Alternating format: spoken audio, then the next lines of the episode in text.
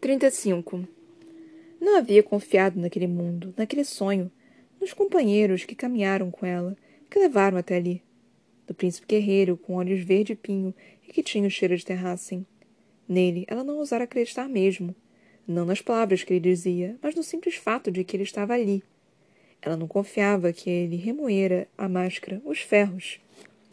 Havia sumido em outros sonhos também. Sonhos que tinham se provado falsos. Mas o povo pequenino tinha lhe dito que era verdade. Tudo aquilo. Disseram que era seguro e que ela deveria descansar e eles cuidariam dela. E aquela terrível e irrefreável tensão que se contorcia em suas veias, ela diminuíra. Apenas o bastante para que pensasse, que respirasse e agisse além do puro instinto. A área infiltrara para fora o máximo que podia arriscar, mas não tudo. Certamente não tudo. Então tinha dormido. Fizera isso também naqueles outros sonhos. Vivera durante dias, semanas, histórias que, então, foram lavadas como pegadas na areia. Mas ao abrir os olhos, a caverna permanecia, mais escura agora. O poder latejante se aninhara mais profundamente, adormecendo. A dor nas costelas tinha sumido, o corte no antebraço se curara, mas a cicatriz permanecia. Sua única marca. Alia cutucou com o dedo. Dor fraca ecoou em resposta. Liso. Não cicatriz, mas o dedo. Liso como o gelo ao esfregar a parte macia do polegar e do indicador juntas. Nenhum calo. Não nos dedos, nas palmas das mãos, completamente brancas, livres sinais dos anos de treinamento ou do ano em Endovia. Mas a nova cicatriz, o leve latejar sob ela.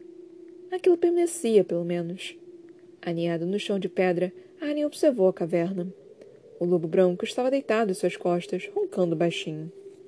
A esfera de chamas transparentes ainda queimava em torno dos dois, aliviando a tensão, brasa após brasa.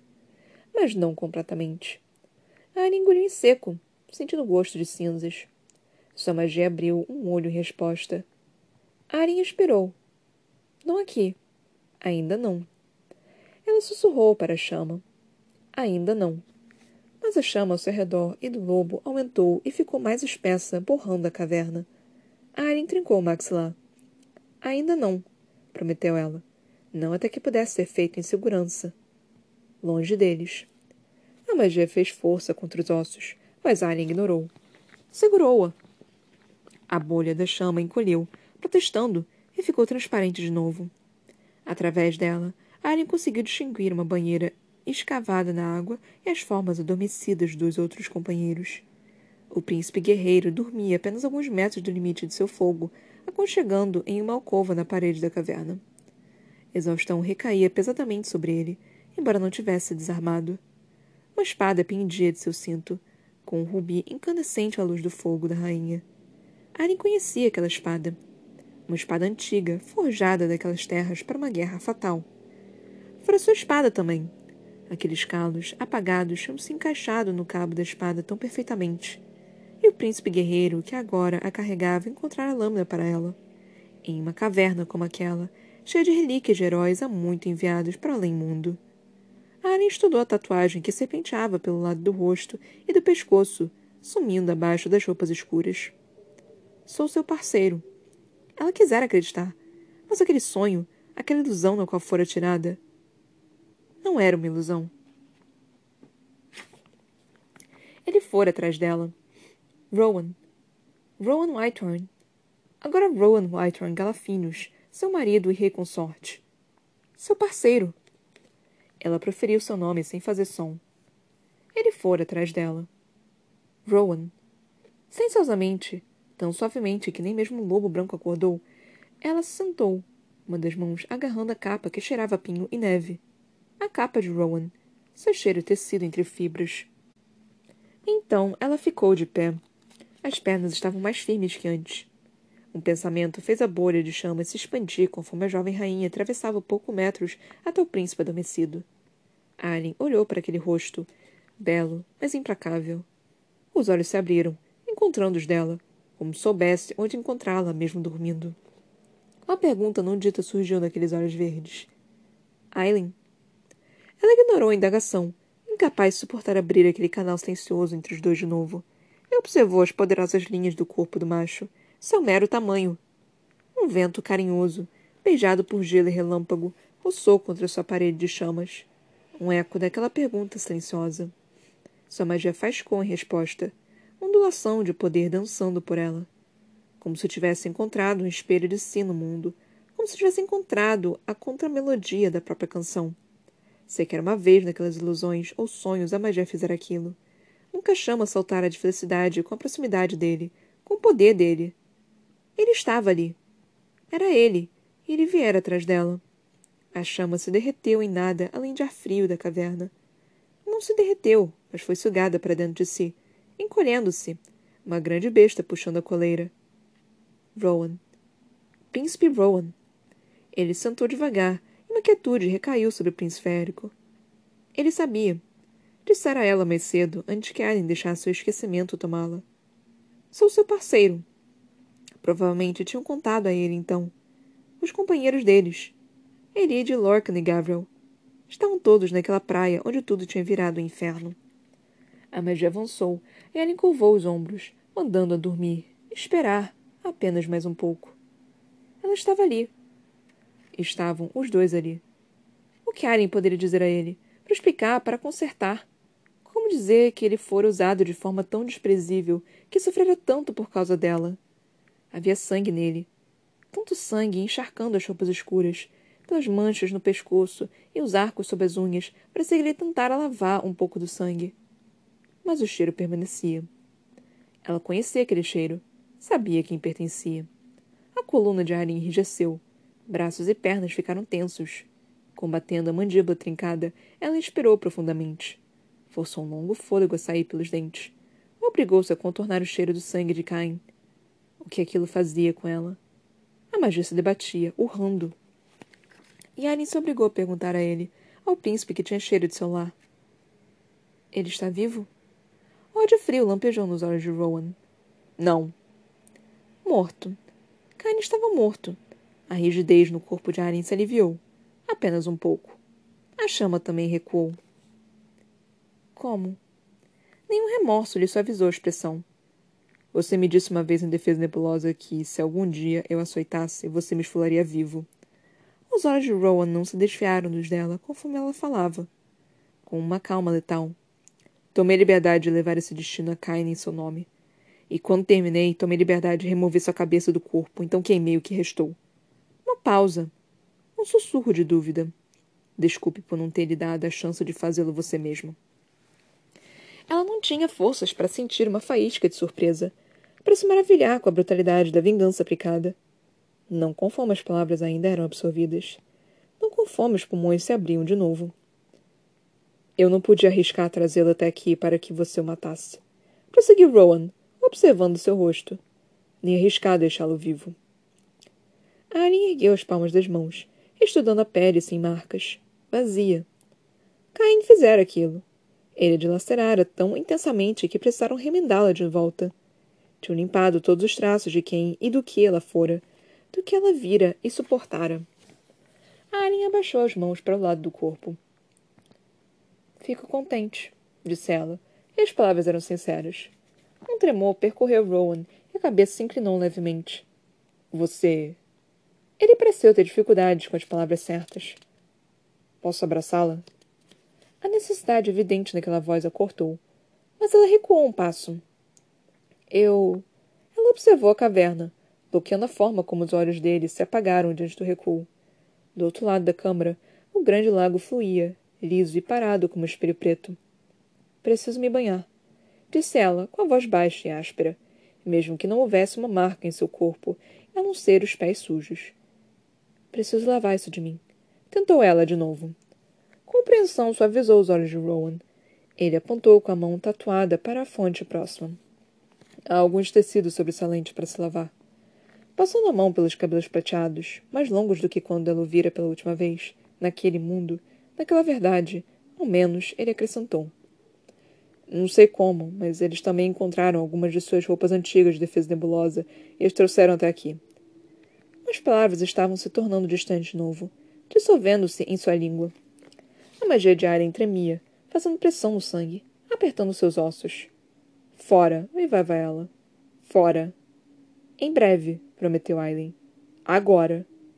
A magia se debateu. As mãos da rainha tremeram, fechando-se, como se ela conseguisse segurá-la dentro de si. Então a rainha se virou, seguindo mão não para a fonte, mas para o lago além dela. O ar se agitou atrás de Alien, e ela sentiu Rowan ao encalço. Ao ver onde ela pretendia se banhar, ele avisou. A água está pouco acima da temperatura de congelamento, Aileen. Ela apenas soltou a capa nas pedras pretas e deu um passo para a água. O vapor chiou, subindo ao seu redor em nuvens rodopiantes. A jovem rainha continuou em frente, recebendo gelo de água a cada passo, mesmo que aquilo fracassasse em perfurar o calor. Ari mergulhou sob a superfície frígida, encontrando a água límpida, embora a escuridão escondesse o fundo que se inclinava para longe. A água estava silenciosa, fria e acolhedora e calma. Então Aileen soltou a tensão da magia. Apenas uma fração. Chamas saltaram para fora, devoradas pela água frígida, consumidas por ela. Aquilo puxou para longe a pressão, a névoa constante de calor. Acalmou e resfriou até que os pensamentos tomaram forma. Com cada abraçada sob a superfície, na escuridão, ela conseguiu sentir de novo. Assim mesmo. O que restara de si? Aileen. Ela era Aileen Ashriver Whitehorn Galafinhos, a rainha de Terrassen. Mais magia ondulou para fora, mas Aileen segurou firme. Não tudo. Ainda não. Ela fora capturada por Maeve, torturada por ela. Torturada por Cain, sua sentinela, mas tinha escapado e seu parceiro fora atrás dela. E a encontrara, assim como os dois haviam se encontrado apesar de séculos de derramamento de sangue e perda e guerra. Aileen. Ela era Aileen, e aquilo não era uma ilusão, mas o um mundo real. Aileen. Ela nadou para o meio do lago, e Ron seguiu o flete protuberante de pedra ao longo da margem. Aileen mergulhou sob a superfície, deixando-se afundar e afundar e afundar, seus dedos agarrando-se apenas à água livre. Fria, buscando um fundo que não chegava. Para baixo, no escuro, no frio. A água antiga, gélida, puxou a chama e o calor e a tensão. Puxou e sugou e dissipou. Esfriou aquele núcleo incandescente até a área tomar forma. A lâmina vermelha incandescente de fogo mergulhada na água. Aileen. Era quem ela era. Aquela água do lago jamais vira a luz do sol. Fluía do coração escuro e frio das próprias montanhas. Mataria até mesmo os guerreiros féricos mais experientes em minutos. Mas ali estava Aileen, nadando como se fosse um lago florestal aquecido pelo sol. Ela empurrava a água, jogando a cabeça para trás de novo, e enquanto ela esfregara os cabelos. Rowan não percebera que ela estivera queimando tão forte até a entrar no lago frígido e vapor subir.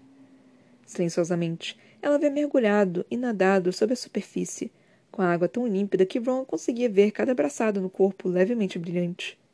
Como se a água tivesse tirado a pele da mulher e revelado a alma incandescente abaixo.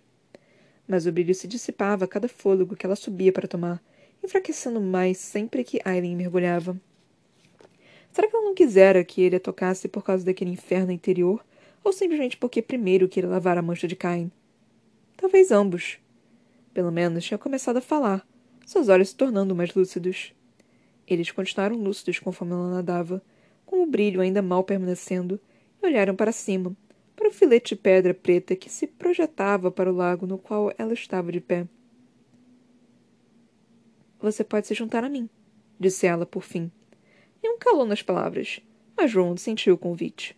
Não para provar o corpo dela como ele desejava, como precisava, para saber que ela estava ali, com ele, mas para estar com ela, simplesmente. Diferente de você, respondeu ele, tentando acalmar a voz, conforme re reconhecimento no Rocharin ameaçava fazer seus joelhos cederem. Não acho que minha magia me aqueceria tão bem se eu entrasse. Mas ele queria. Pelos deuses, como queria entrar. Mas se obrigou a acrescentar. Esse lago é antigo. Você deveria sair. Antes que algo que viesse rastejando por ali. Aileen não fez tal coisa.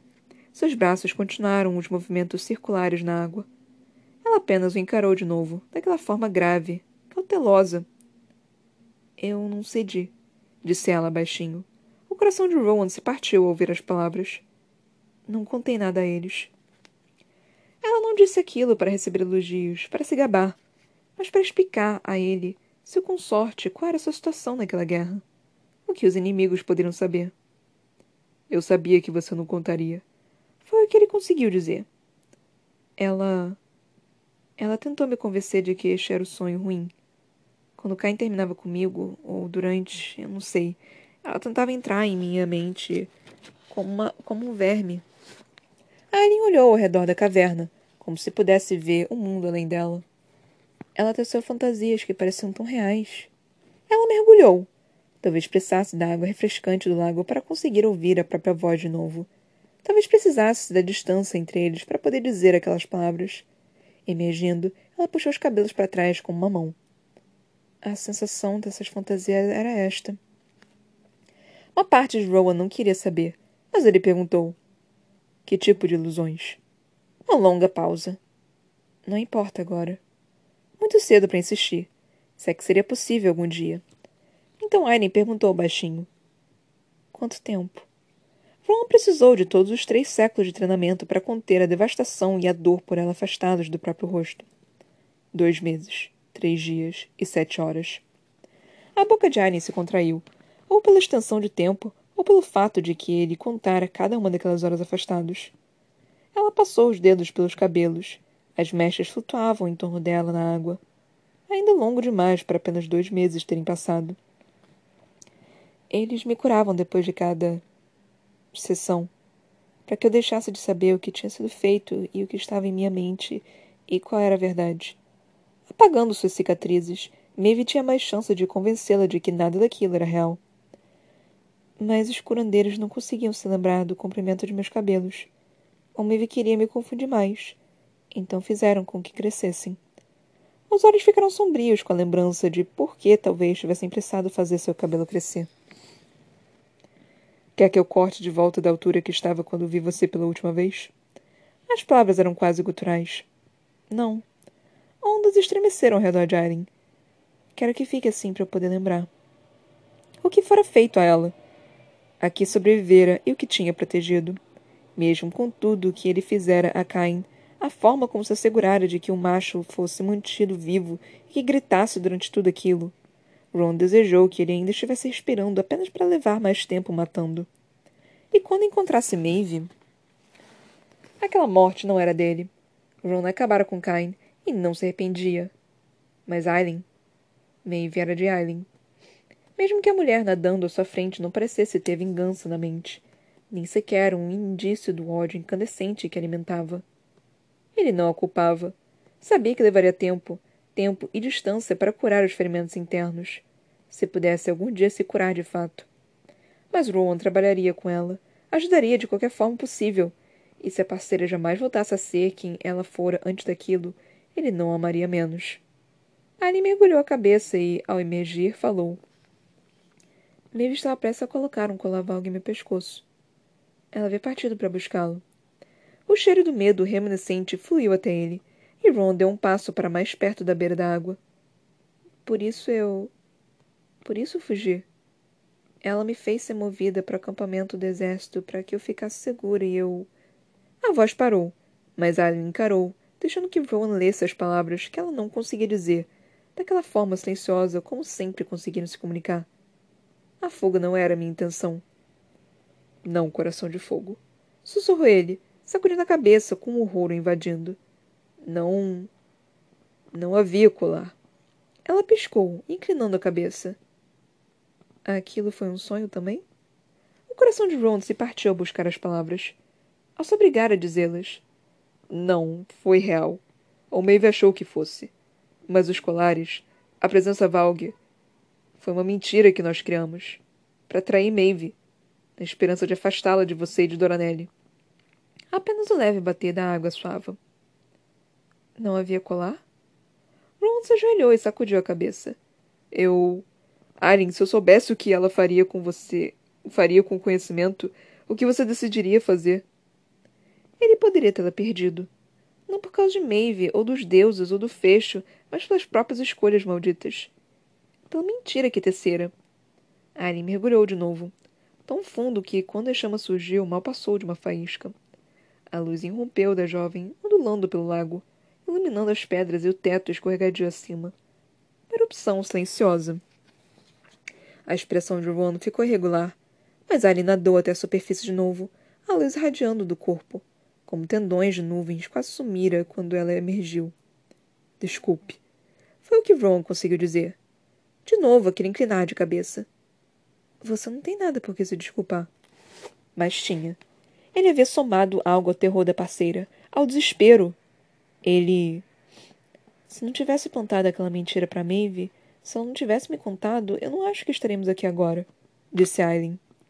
Ele tentou conter o revirar no estômago, a ânsia de estender o braço para ela, de implorar por perdão. Tentou e tentou. E quanto aos outros? perguntou ela apenas. Ela não sabia. Não tinha como saber como e por quê e onde todos tinham se despedido.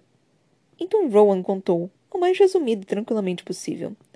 Quando ele terminou, Arya ficou calada por longos minutos. Ela encarou a escuridão. O ondular de Arya nadando era o único som. Seu corpo quase perdera aquele brilho recém-forjado. Ela se virou de volta para Rowan. Maeve disse que você e os demais estavam no norte. Que tinham sido vistos ali por seus espiões. Você plantou essa farsa para ela também? Ele sacudiu a cabeça. Lissandra tem sido meticulosa, ao que parece. Ah, engoliu em seco. Acreditei nela. Parecia uma confissão, de alguma forma. Então Rowan se viu dizendo: Eu disse a você certa vez que, mesmo que a morte nos separasse, eu destruiria cada mundo até encontrá-la. Ele deu a ela um meio sorriso. Acreditou mesmo que isso me impediria? Ari contraiu a boca e, por fim, aquela emoção dolorosa começara a surgir em seus olhos. Era para você salvar Terrassen. Considerando que o sol brilha, eu diria que Erwan ainda não venceu. Então nós salvaremos Terrassen juntos. Ele não se permitiu pensar no custo final de destruir Erwan. E Aren parecia não ter pressa em discutir aquilo também. Em vez disso, falou. Você deveria ter ido para Terrassen. O reino precisa de você. Eu preciso mais de você. Ron não se esquivou da honestidade pura que deixava sua voz áspera. E Terrassen precisará de você também. Não Lissandra se fazendo de você, mas de você. Um aceno fraco de cabeça. Maeve ergueu o próprio exército. Duvido de que tenha sido apenas para me vigiar enquanto ela estava fora. Ron pôs o pensamento de lado para refletir mais tarde.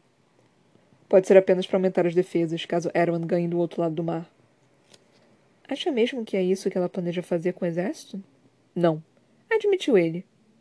Não acho. Se Maeve queria levar aquele exército até Terrassen, ou para se unir a Erwan, ou apenas para ser mais uma força arrasando o reino, atacando quando estivessem mais fracos, eles precisavam se apressar. Precisavam voltar. Imediatamente. Os olhos da pasteira brilharam com a mesma compreensão e medo. Estou tão cansada, Rowan, sussurrou ela, a garganta oscilando. O coração do príncipe se apertou de novo. Eu sei, coração de fogo. Não abriu a boca para dizer mais, para convencê-la a ir para a terra de modo que pudesse ao menos abraçá-la, uma vez que as palavras não conseguiam aliviar seu fardo. Mas então ele viu. Um barco antigo, com cada centímetro entalhado, flutuando para fora da escuridão. Volte para a margem. O barco não estava flutuando. Estava sendo puxado. Ron mal conseguia distinguir duas figuras escuras serpenteando sobre a superfície. Anne não hesitou, e suas braçadas permaneceram firmes conforme ela nadava até ele. Não hesitou para a mão que Ron estendeu. Em seguida, ele envolveu com a capa enquanto o barco passava lentamente. Criaturas pretas, parecido com enguias, mais ou menos do tamanho de um homem mortal, puxavam a embarcação. As nadadeiras ondulavam atrás do corpo, como véus cor de ébano, e com cada empurrão propulsor das longas caudas, ele viu os olhos brancos leitosos. Cegos. As criaturas levaram o barco da base chata, grande o bastante para quinze machos feéricos, até a margem do lago. Um clarão de corpo baixos e retorcidos percorreu a escuridão, e o povo pequenino ancorou o barco a uma estalagmite próximo. Os demais deviam ter ouvido sua ordem para Aileen, pois emergiram com as espadas em punho. Trinta centímetros atrás deles, Eride se detinha com Fenris, um macho ainda na forma de lobo. Não podem querer que embarquemos nisso por dentro das cavernas, murmurou Lorcan. Mas Alien se virou em sua direção, os cabelos pingando na pedra e nos pés descalços. Com meio pensamento, ela podia se secar, mas não fez menção disso. Estamos sendo caçados. Sabemos disso. Disparou Lorcan de volta. E, se não fosse pelo fato de que Alien estava, no momento, permitindo que Ron apoiasse a mão em seu ombro, ele teria tirado o macho no lago. Mas as feições da jovem rainha não se alteraram daquela seriedade, daquela calma inabalada. O único caminho para o mar é para estas cavernas. Era uma alegação absurda. Estava a centenas de quilômetros continente adentro, e não havia registro daquelas montanhas jamais se conectarem a qualquer sistema das cavernas que fluía para o oceano. Para fazer isso, precisariam ir para o norte por aquela cadeia, então virar para o oeste nas montanhas Cumbrian e velejar sob elas direto para a costa. E suponho que tenha lhe dito isso? A expressão de Lorcan estava rígida como granito. Cuidado! Grunhiu Rowan. Fenris chegou a exibir os dentes para o guerreiro de cabelos pretos e seus pelos se eriçaram. Mas Aren apenas disse: Sim. Seu queixo não se abaixou um centímetro. A terra acima está cheia de soldados espiões. Passar por baixo é o único caminho. Ele lhe deu um passo adiante. Eu vou. Ela lançou um olhar frio para Lorcan. Pode se arriscar na superfície se é tão incrédulo. A mandíbula de Lorcan se contraiu. Uma pequena parte de Rowan se deliciou ao ver a delicada Lady de Parent destruir o guerreiro moldado pelos séculos com apenas algumas palavras. Considerar os potenciais riscos da situação é sábio. Não temos tempo para considerar. Interrompeu Rowan antes que Elide pudesse proferir a réplica na ponta da língua. Precisamos continuar seguindo. Gavril caminhou para frente, estudou o barco, aportado e o que pareciam ser montes de suprimentos sobre as tábuas firmes. Mas como navegaremos? Seremos acompanhados, respondeu Aileen. E se nos abandonarem? desafiou Lorcan. Aileen voltou a olhar inabalado para ele. Ah, imagino que você vai precisar encontrar uma saída. Uma pontada, apenas uma faísca de temperamento por trás daquelas palavras calmas. Não houve mais do que mais o que debater depois daquilo. E tinha um pouco para empacotar. Os demais deram a Aileen privacidade para se vestir diante da fogueira enquanto inspecionavam o barco. Quando ela ressurgiu, usando botas, calça e várias camadas sob o casaco cinza, quando Rowan a viu com as roupas de defesa nebulosa, aquilo foi bastante para fazer seu estômago se apertar. Não era mais uma prisioneira fugida e nua. Não, mas não havia nada daquela malícia, daquela alegria do temperamento selvagem e descontrolado iluminando o seu rosto. O restante do grupo esperou na embarcação, sentado nos bancos construídos nas laterais das bordas altas. Fenris e Elide estavam ambos o mais evidentemente longe de Lorcan quanto possível. Gabriel era como um amortecedor dourado e sofrido entre eles. Ron se demorou na margem, estendendo a mão para Aileen, enquanto elas se aproximavam. Cada um dos passos parecia ser considerado, como se ela ainda se maravilhasse por poder se mover livremente, como se ainda se ajustasse as pernas sem o fardo das correntes. Por quê? Ponderou Lorcan em voz alta, mas para si mesmo. Por que fazer isso tudo por nós? Ele obteve a resposta. Todos obtiveram, um segundo depois. Aren parou a alguns metros de, do barco e da mão estendida de Rowan, voltando-se para a caverna. O povo pequenino despontou daqueles galhos de bétula, das rochas e de trás de estalagmites. Devagar, profundamente, Alien se curvou para eles. Ron pôde jurar que todos aqueles minúsculas cabeças se curvaram em resposta. Duas mãos cinza ossudas se ergueram acima de uma rocha próxima, com algo reluzindo entre elas, e colocaram o objeto na pedra. Ron ficou imóvel. Uma coroa de prata, pérola e diamante brilhou ali, moldada como asas de cisne voltadas para cima a coroa de Mab. Sussurrou Gabriel. Fenris, no entanto, virou o rosto para a escuridão crescente, fechando o rabo junto ao corpo. Aren cambaleou um passo mais para perto da coroa. Ela. Ela caiu no rio. Ron não queria saber como ela encontrara. Porque a vira cair no rio. Maeve guardava as duas coroas das irmãs sob vigia constante, apenas tirando para serem expostas no salão do trono em ocasiões oficiais. Em memória das irmãs, dizia ela. Por vezes o príncipe férico tinha se perguntado se aquilo seria um lembrete de que ela sobrevivera às duas, de que ficara com o trono para si no final. A mão cinzenta deslizou pela borda da rocha de novo e cutucou a coroa em um gesto silencioso. Pegue-a. Quer saber por quê? Perguntou Gabriel baixinho para Lorcan quando Aileen caminhou até a rocha. Como nada, além de reverência solene no rosto. Porque ela não é só herdeira de Brannon mas também de Mab. O retorno de sua tataravó provocara Maeve, que herdara a força e a vida imortal. Os dedos de Aren se fecharam na coroa, erguendo-a lentamente. A coroa brilhou como um luar vivo nas mãos da jovem rainha. A linhagem de minha irmã Mabe age como esperado. Tinha sido que Elide havia alegado que Maeve dissera na praia. De todas as formas, ao que parecia. Mas Aileen não fez menção de colocar a coroa ao se aproximar de Rowan de novo, com um andar mais firme dessa vez, tentando não se deter na insuportável lisura da mão de Aileen, que se entrelaçou com a sua. O príncipe férico a ajudou a subir a bordo. Então subiu também, antes de soltar as cordas que os prendiam à margem. Com espanto em cada palavra, Gabriel prosseguiu. E isso a torna a rainha deles também. Ali encontrou o olhar de Gabriel, com a coroa quase brilhando em suas mãos. Sim. Foi tudo o que ela disse quando o barco zarpou para a escuridão.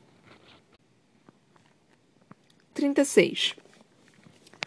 Quanto tempo vai levar para chegarmos à costa? O sussurro de Elide ecoou pelas paredes da caverna, escavadas pelo rio. Ela entrara em pânico quando o barco se aventurara além do brilho da margem, para uma passagem do outro lado do rio, tão escura que ela não conseguia ver as próprias mãos diante do rosto. Estar presa em uma escuridão tão impenetrável durante horas, dias, talvez mais. Será que tinha sido assim no caixão de ferro? Arya não dava indicação de que a escuridão sufocante a incomodava. E não mostrara qualquer vontade de iluminar o caminho. Nem mesmo conjurar uma brasa. Mas o povo pequenino, ao que parecia, tinha vindo preparado e segundos depois de entrarem na passagem do rio escuro como um breu, luz azul havia acendido na, na lanterna que pendia sobre a proa curva. Não era luz nem mesmo magia, mas pequenos vermes que brilhavam com um azul pálido, como se cada um tivesse engolido o coração de uma estrela. Tinham sido recolhidos na lanterna, e a luz fraca ondulava sobre as paredes lisas devido à água. Uma luz suave e tranquilizadora. Pelo menos para ela era assim. Os machos féricos permaneciam sentados e alertas, os olhos brilhando com uma luminosidade animalesca enquanto usavam a luz para marcar as cavernas para as quais eram puxados por aquelas bestas estranhas, viperinas. Não estamos viajando rapidamente, respondeu Rowan, sentando ao lado de Aileen perto da popa do barco, com Fenris cochilando aos pés da rainha. Era grande o bastante para cada um deles se deitar entre os bancos, ou se reunir perto da proa para comer o estoque de frutas e queijos. E não sabemos o quão diretamente essas passagens seguem. Vários dias podem ser um palpite conservador. Seriam necessárias três semanas a pé se estivéssemos acima, explicou Gabriel, com os cabelos dourados tingidos de prata pela luz da lanterna. Talvez mais. Ele brincava com o anel no dedo, girando a aliança de novo e de novo, ela preferiria viajar por um mês a pé do que permanecer presa naquela, naquelas passagens escuras, sem ar. Mas não tinha escolha. Anne não sussurrar em aviso. Não dissera nada antes de subirem a bordo daquele barco. Antes de Alien receber a coroa de uma antiga rainha férica, seu direito de nascença e sua herança. A rainha tinha guardado a coroa de Mab em uma das bolsas, como se não passasse de um cinto sobressalente para espadas. Ela não havia falado nada, e eles não fizeram perguntas também. Em vez disso, a rainha passara aquelas últimas horas sentadas na popa do barco, estando as mãos lisas, ocasionalmente olhando para as águas pretas sob eles. Que esperava ver além do próprio reflexo ondulando, Elidio não queria saber. As criaturas cruéis e antigas daquelas terras eram numerosas demais para contar, e a maioria não era amigável com os mortais. Recostando-se contra a pilha de sacolas, Elidio olhou para a esquerda. Lorcan tinha se posicionado ali, ao longo da borda do barco, mais perto da jovem do que se sentara em semanas. Sentindo a tensão, os olhos pretos deslizaram para ela. Durante longos segundos, ele se permitiu olhar para Lorcan. Ele rastejara atrás de Maeve na praia para salvar Aileen. E encontrara durante a fuga. Assegurara-se de que Aileen escapasse. Será que isso apagava o que ele fizera ao conjurar Maeve para início de conversa? Mesmo que ela tivesse montado a armadilha, mesmo que o guerreiro não soubesse qual era a intenção da rainha sombria a respeito de Aileen, será que isso apagava a decisão de Lorcan de chamá-la?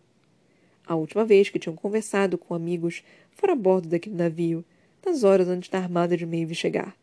Ele dissera a Elide que precisavam conversar, ela havia presumido que era sobre o futuro dos dois. Sobre eles! Mas talvez Lorcan estivesse prestes a contar o que tinha feito, que estivera errado ao agir antes que os Aileen evoluíssem. Ele disparou de gerar um anel. Ele fizera aquilo por ela. Elide sabia. Ele convocara a armada de Maeve porque acreditava que estavam prestes a ser destruídos pela frota de Melisande.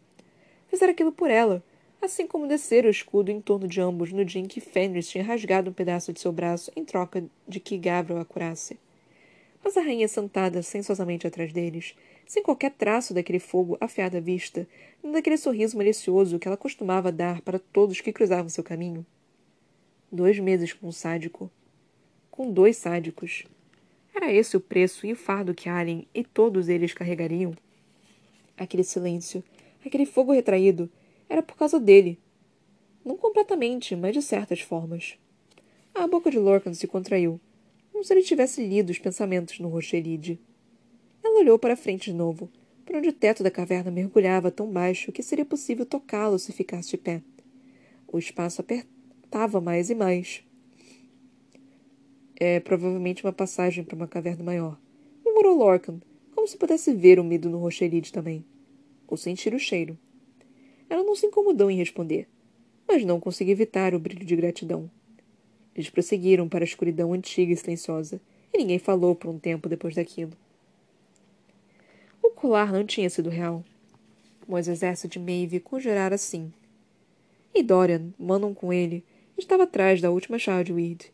Se ele conseguisse tirar do próprio Erwan, onde quer que o rei Valg aguardasse, se ganhasse posse das três, lado do rio, contra o barco, era o único som. Havia sido o único som por um tempo. Gabriel continuava vigiando da proa enquanto Lorcan monitorava o estibordo com a mandíbula trincada. Fenris e Elide dormiam, cabeça da Lady recostada no flanco do lobo, cabelos pretos como nanquim derramando-se sobre uma pelagem de neve branca. A Alien olhou para Rowan, sentada a seu lado, mas sem tocá-la. Seus dedos se fecharam no colo. Um piscar de olhos para a escuridão foi a única indicação de que ele estava ciente de cada movimento da rainha.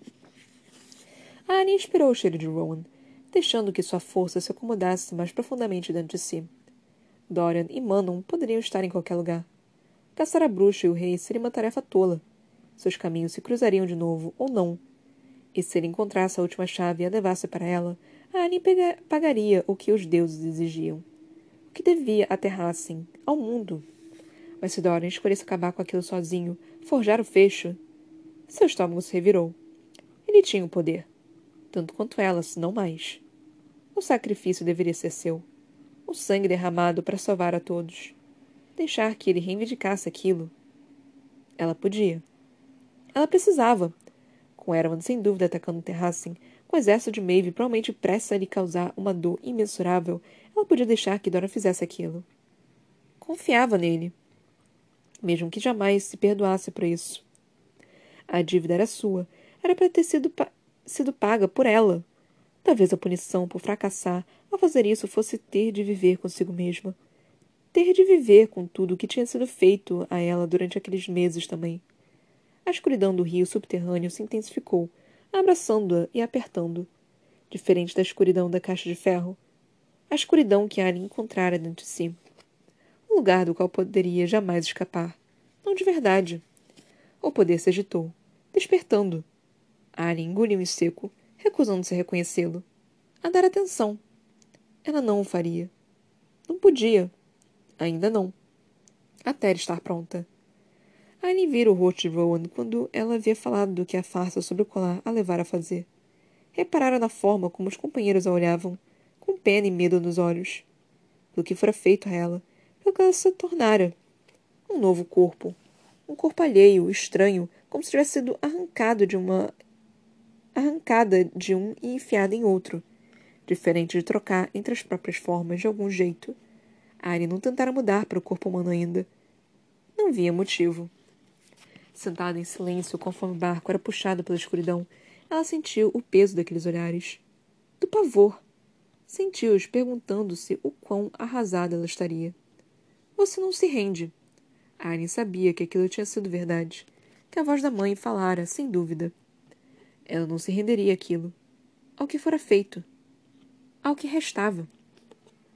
Pelos companheiros ao seu redor, aliviasse o desespero e medo, ela não se renderia.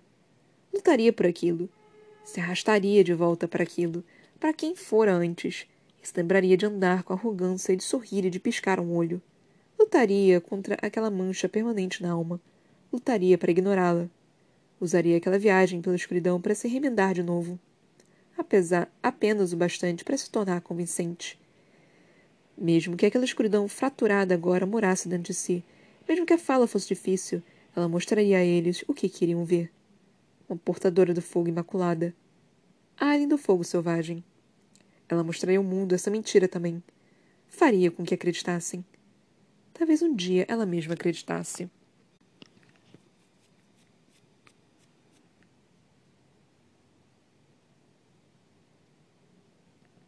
Mano, eu tive que ler essa porra desses dois capítulos duas vezes aqui pro podcast, que meu gato começou a vomitar.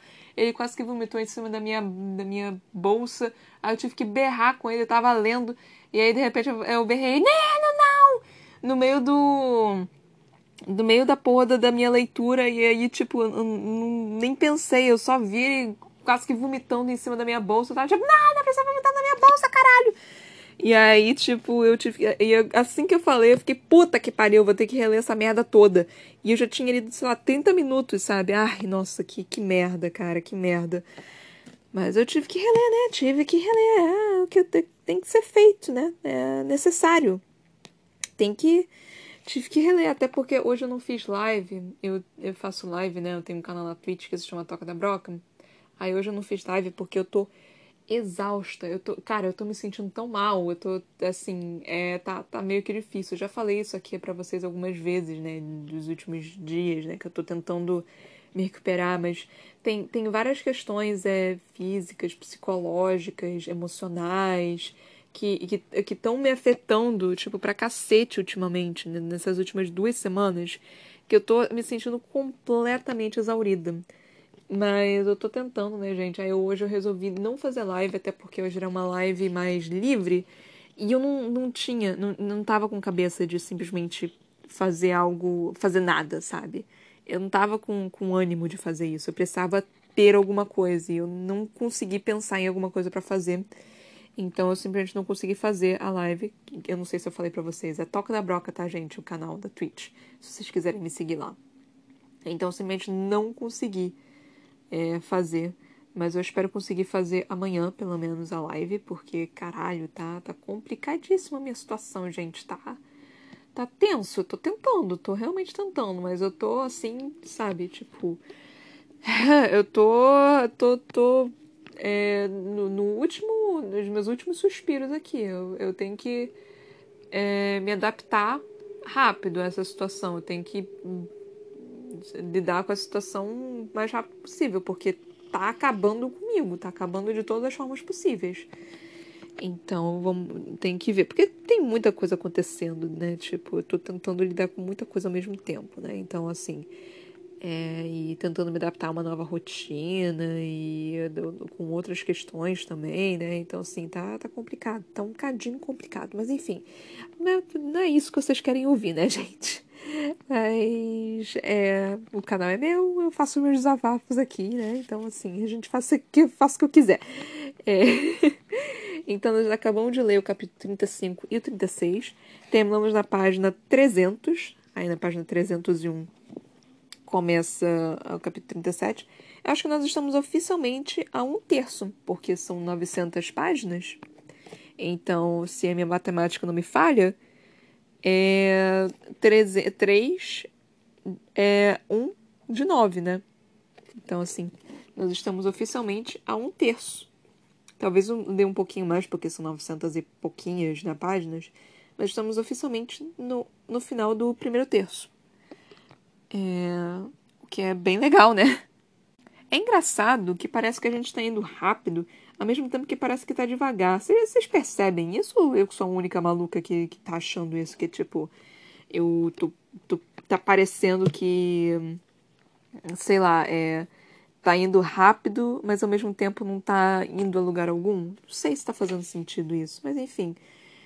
É, não sei, tá, tá meio esquisito. É porque, tipo, é, são 121 capítulos mais dois que é, tem o extra, aí tem os agradecimentos. E, tipo, é, chega até os 67 capítulos da primeira vez. E a segunda metade, ela é menor. Ela é bem menor. Tipo, os primeiros 67 capítulos são menores, né? É, quer dizer, os primeiros 67 capítulos são maiores. Então eu, eu talvez talvez seja essa enganação, né, dessa, dessa questão. Mas enfim. É, começamos o capítulo com o capítulo 35, né, que foi um capítulo da Aileen, do Rowan e companhia, que eu tive que reler duas vezes. Meu Deus do céu. Nem, nem consigo nem falar sobre isso, de tanto que eu já li essa merda, porque meu gato começou a vomitar, mas enfim. É, começamos com a Ari, né? Tipo, e, e, já começou com ela, tipo, ah, não havia confiado naquele mundo. Eu, ai, ai que dor, a dor, a dor é real. E aí, e continuando, né? É, nos companheiros que caminhavam com ela, que a levaram até ali do príncipe guerreiro com olhos verde pinho e que tinha cheiro de terra assim. Eu só E a tristeza, tipo, caralho, vai demorar um tempo pra eu conseguir confiar. Mas ela falando, né, não, aí eu conversei com um povo pequenino, eles falaram que eu estava segura, e aí eu resolvi confiar neles. Eu fiquei, uff, ainda bem. Aileen, tu é inteligente, minha filha. Aí, de novo, a Sarah J. Maas fez questão de falar ainda mais sobre a questão das cicatrizes da Aileen. Tipo, reforçando, né, essa ideia, essa noção das cicatrizes.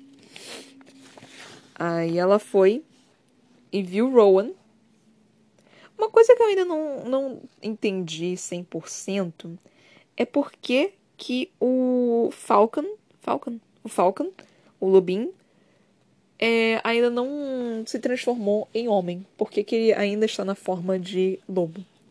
Uma coisa que eu tô me questionando é isso. A única coisa que eu consigo pensar é: será que ele se recupera mais fácil se ele estiver na forma de lobo? Será que tem alguma coisa a ver com isso? Então a única coisa que eu consigo pensar, ou tipo, ele gosta mais na forma de lobo, porque. Mas não faz tanto sentido assim, porque ele, quando ele tava com a Ellen lá no barco e tudo mais, ele tava na, na forma férica, né? Então por que que nesse momento ele tá na forma de lobo? Tudo bem. Eu aceito. É, será que ele não pode mais voltar à forma férica? Será que tem alguma coisa a ver com isso? Não sei, enfim. É, aí ela, a Aileen foi até o Rowan. Aí o Rowan, tipo, encontrando ela, né, assim, olhando para ela, tipo, meu Deus, você tá aqui. E aí a magia dele se encontrando e ela percebendo que, tipo, realmente era o, o Rowan verdadeiro, porque a magia basicamente cantou para ele, né? A magia reagiu à magia dele. A sua magia reagiu à magia dele. Que foi lindo. Mas enfim. Aí. Aí, tipo, e, e ele desesperado, assim, tipo, caralho, deixa eu te abraçar, pelo amor de Deus, eu tô, tô, eu tô muito tempo aqui. É mais ou menos a situação que a gente tá hoje em dia, né? Tão perto, mas tão longe. A gente pode se encontrar, mas a gente não pode se tocar. É mais ou menos isso, né? Mais, mais ou menos também. O, Agora a gente tem bastante gente mais vacinada, então tá começando a liberar um pouquinho mais, tá? Um pouquinho, não é, não é completamente não, continuem usando. Aqui em casa ainda tá uma bosta. Aqui em casa, tipo, é cheio de regras, é, é álcool pra tudo quanto é canto. Você foi até a porta, você tem que voltar e lá, se esfregar com esponja até o cu. Então, assim, é, é uma coisa assim de doido. Mas, enfim, é, é meio que irritante de vez em quando, mas. aceito, né? É como se eu estivesse saindo. É... E quando eu saio, eu tento ser no dia exatamente para eu lavar o cabelo, o dia de eu lavar o cabelo, para eu não precisar estragar meu cabelo. É... E aí o Rowan, né, eles começando a conversar, e o Rowan falando pra ela, tipo, ah, eu matei o Kain, e ela ficando, não feliz exatamente, mas ficando aliviada, né, acho que é a palavra, melhor palavra para essa questão que o Caim estava morto e não poderia fazer nenhum mal para ela. É... Então, e a magia, tipo, dela desesperada, tipo, completamente desesperada, tipo, pra sair. E ela só falando, não, calma, calma, minha magia. Que calma o que, filho da puta? Eu quero sair daqui, porra! Você, você não tem controle, não. Eu vou ter que começar a falar um pouquinho mais rápido. Mas, enfim. E aí a Aileen, tipo, quando o Ron perguntou, ah, eu posso te abraçar? Eu fiquei tipo, ai, seu lindo. E aí ela meio que se recuou, sabe? Eu só fiquei, ai meu Deus do céu, cara, que dor, que dor incrível. Então, desesperada com isso, ela falou: não, eu, eu tenho que me lavar primeiro. Eu só fiquei, ai meu Deus, tudo bem então. Aileen, Aileen tá, tá, tá foda, Aileen tá foda.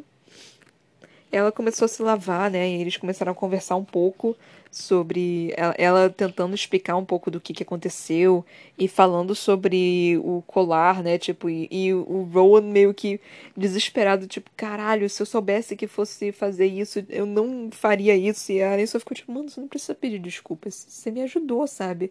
Mas ele, não, eu não sabia o quão mal que isso poderia te fazer. Eu só fiquei, ai, a dor, a dor, a dor do meu coração. É.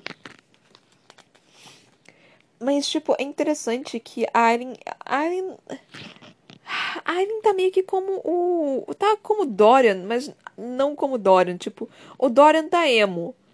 A Aileen tá. opaca. A Aileen tá meio que vazia o Dorian tá muito. tá muito emo. Ele tá muito tipo Tobey Maguire no Homem-Aranha 3, quando o, Ven o, o, o, Venom toma conta dele e ele começa a, a dançar na frente do. Da, da loja, tipo, uh, sou muito sexy. Então, assim, é, tá, tá. O, o Dorian tá mais ou menos assim. A, a, a, a Aileen tá. A Aileen tá, tá como que? Aren tá como. Eu só consigo pensar em personagem de anime, tipo. É, personagem meio que, que sem sentimento, meio que opaco, meio que vazio, sabe? Sem. Tem até uma palavra específica para isso, só que não é tsundere, né? Mas eu não sei exatamente dizer o que, que seria. Mas enfim. Isso tá me assustando um pouco. tá me assustando um pouco, tá, tá me deixando um pouquinho tipo, ah, vai dar merda, vai dar merda, mas tudo bem. Tudo bem, a gente aceita. A gente tem que aceitar. E aí apareceu uma porra de um barco. A primeira coisa que eu consegui pensar quando apareceu esse barco foi tipo, ah, porra, eles agora vão ter que ir pro submundo e encontrar com Hades. É, vai, vai, isso, que, vai isso que vai acontecer. é o Caronte, né? Eu, eu, acho que o nome dele. É, é Charon, eu acho que é em inglês. Eu não sei, acho que Caronte que traduziram para português, eu não tenho certeza. É, eu sou aluna de grego, eu deveria saber essas coisas, né? Mas enfim. É, é... O, o, o cara que leva as almas perdidas pra, pra, pra, pro submundo, né? Aí eu. A primeira coisa que eu pensei quando isso apareceu foi tipo, ah, o, o, a passagem pro submundo. E aí, tipo, a Aileen meio que falando com o Lorcan, né? Assim, o Lorcan meio que tipo, cara, a gente, a gente não pode entrar nisso, ela tem uma ideia melhor meio que ainda. É, foi uma faísca, né? Como disse, uh, como disse aqui. Uma faísca da, de temperamento por trás daquelas palavras calmas. Tipo, era o que ela era antes, né? Ainda tem ela ali dentro. E eu fiquei tão feliz com isso. Mas enfim. E aí o Loki perguntando, mano, por que caralho essa porra desse, desse povo pequenino tá, tá ajudando a gente? Por quê? E aí o povo pequenino meio que mostrando a coroa de, de Mab. E aí, tipo, é, Gabriel respondendo assim: Mano, porque ela é herdeira de Mab. E Mab é, o, é a rainha deles. É, é isso, gente, é isso. Eu sou tipo, oh, caralho. E a, a simplesmente falando: É, sim, isso aí mesmo. tipo, como se. É, né? Tipo, é, simples, básico. Não, nada a acrescentar. Ai, céus. E aí nós entramos no capítulo 36. O capítulo 36, tivemos um pouco da Elide. É, olhando pro Lorcan, né? É, e aí ela se perguntando, né? Cara, será que, que, que tudo que ele já fez já, já cobriu o que aconteceu? Será que tudo isso? E aí ela se perguntando, tipo, mano, ele fez. E ela começando, né, a, a amolecer o coraçãozinho, falando: Cara, ele fez tudo isso, ele ajudou ela, ele se arrastou para tentar pegar a Aileen. Ele, ele tá tentando, ele tá fazendo isso, ele tentou vir falar comigo, será que era por causa disso? Mas aí ela pensou, porra, a Aileen sofreu pra caralho na mão de dois sádicos, não, não vou perdoar ele não. Eu só fiquei, ah! Porra, Elide, porra, Elide, porra, Elide, por quê? Perdoa o pobre macho férico que não compreende direito suas emoções, que ele não consegue compreender direito o que está acontecendo. Perdoe este este ser, este ser completamente idiota. Perdoa ele, ele tá tentando, gente, tadinho. Tadinho do Lorcan, gente. Parece um cão abandonado. Parece que chutaram o pobre do cachorro enquanto ele tava lá abaixo. Eu só tô, tipo... E o Lorcan todo, todo, tipo... Ele tem temperamento, obviamente. É, ele, é, tanto que ele foi e argumentou com a Aileen. Mas é muito engraçado que ao mesmo tempo ele fica. Ele. É, fica meio que cachorro abandonado. Não sabe muito bem o que fazer. Ele fica muito assim. E eu fico com tanta pena dele, gente. Eu fico com tanta pena do, do, do Lorcan. Porque ele não é uma pessoa ruim exatamente, né? Ele só, é, só foi maltratado, só foi é, ele é um vira-latinha, né? Tipo, ele é um cachorrinho vira-latinha que, que maltrataram ele a vida inteira e agora ele tá encontrando uma casinha ali dele para ele poder ficar e se acomodar e tentar ser feliz. Ele só quer ser feliz, gente. É só isso que ele quer. É só isso que ele tá tentando ter. Tá difícil. Não é fácil, não. Não é, não, não, não é fácil ser feliz, não, gente. Vocês acham que é fácil? Não é fácil, não. então. Eu, eu tô com uma peninha do, do Lorca, né? Mas enfim. E aí nós tivemos o final do capítulo 36, que, mano, isso quase que gelou minha espinha. Que foi ela falando. Ah, é mesmo que aquela escuridão fraturada agora morasse dentro de si, mesmo que a fala fosse difícil, ela mostraria a eles o que queriam ver. Uma portadora do fogo imaculada, a além do fogo selvagem. Ela mostraria ao mundo essa mentira também. Faria com que acreditassem. Talvez um dia ela mesma acreditasse. E isso me desesperou um pouco, porque ao mesmo tempo que isso pode parecer bom, também pode ser ruim. Porque ela pode se forçar uma coisa que no final das contas ela não vai aguentar. Eu sei que foi a. Tipo, eu sei que essa foi a personalidade dela antes dessas coisas acontecerem, né? Então pode ser um pouquinho mais fácil dela conseguir é, se retratar para isso, né? E, e, tipo, talvez um dia ela mesma acreditasse é a questão de quando você. É, é, é, algo do tipo, quando você mente demais, né? Você acaba acreditando. É tipo um exercício, né? Que a gente tem. Que a gente, sei lá. É, pessoas com, auto, é, com, com baixa autoestima. Tem um exercíciozinho que é meio que você falar. Conversar consigo mesmo na frente do espelho, né? E você falar coisas que você gosta de si mesmo isso acaba te auxiliando. Tipo, é muito vergonhoso, né? Até, e fica muito difícil, às vezes, você não consegue encontrar, né, as, as coisas, às vezes, assim, que você goste. E é muito trabalhoso, realmente, ainda mais para pessoas com baixa autoestima. É, é, tipo, é terrível. Mas é, é, é, é a questão da, da prática, né? Quanto mais você vai falando, quanto mais você, você repete aquilo, da repetição, você uma hora acaba aceitando. É a mesma coisa com, com coisa pejorativa. E em questões de relacionamentos abusivos. A pessoa fala tantas vezes para você, tipo, que você não merece amor, que você nunca vai encontrar ninguém, que você é feia, que você é isso, que você é aquilo, que no final das contas você acaba acreditando. É você martelar na cabeça da pessoa até ela acreditar naquilo. Pode ser a mentira mais é mais feia do mundo, tipo, mais escrota do mundo. Mas se for martelado na cabeça da pessoa com uma frequência muito grande, ela vai acabar acreditando. Então, ao mesmo tempo que eu vi um, um, um teorzinho assim de esperança nisso que ela falou, de talvez um dia ela acreditasse também, isso também me deixou meio que um, um pouco preocupada, né? Porque justamente por essa questão de ela ter que ser a portadora do fogo, ela ter que ser Aren do fogo selvagem. Isso me preocupou um pouquinho, porque eu, eu não sei se é exatamente isso, né? Porque ela pode mudar. Ela pode mudar, não tem, não, faz, não tem nada de errado em mudar, sabe? Não precisa ser aquela portadora do fogo.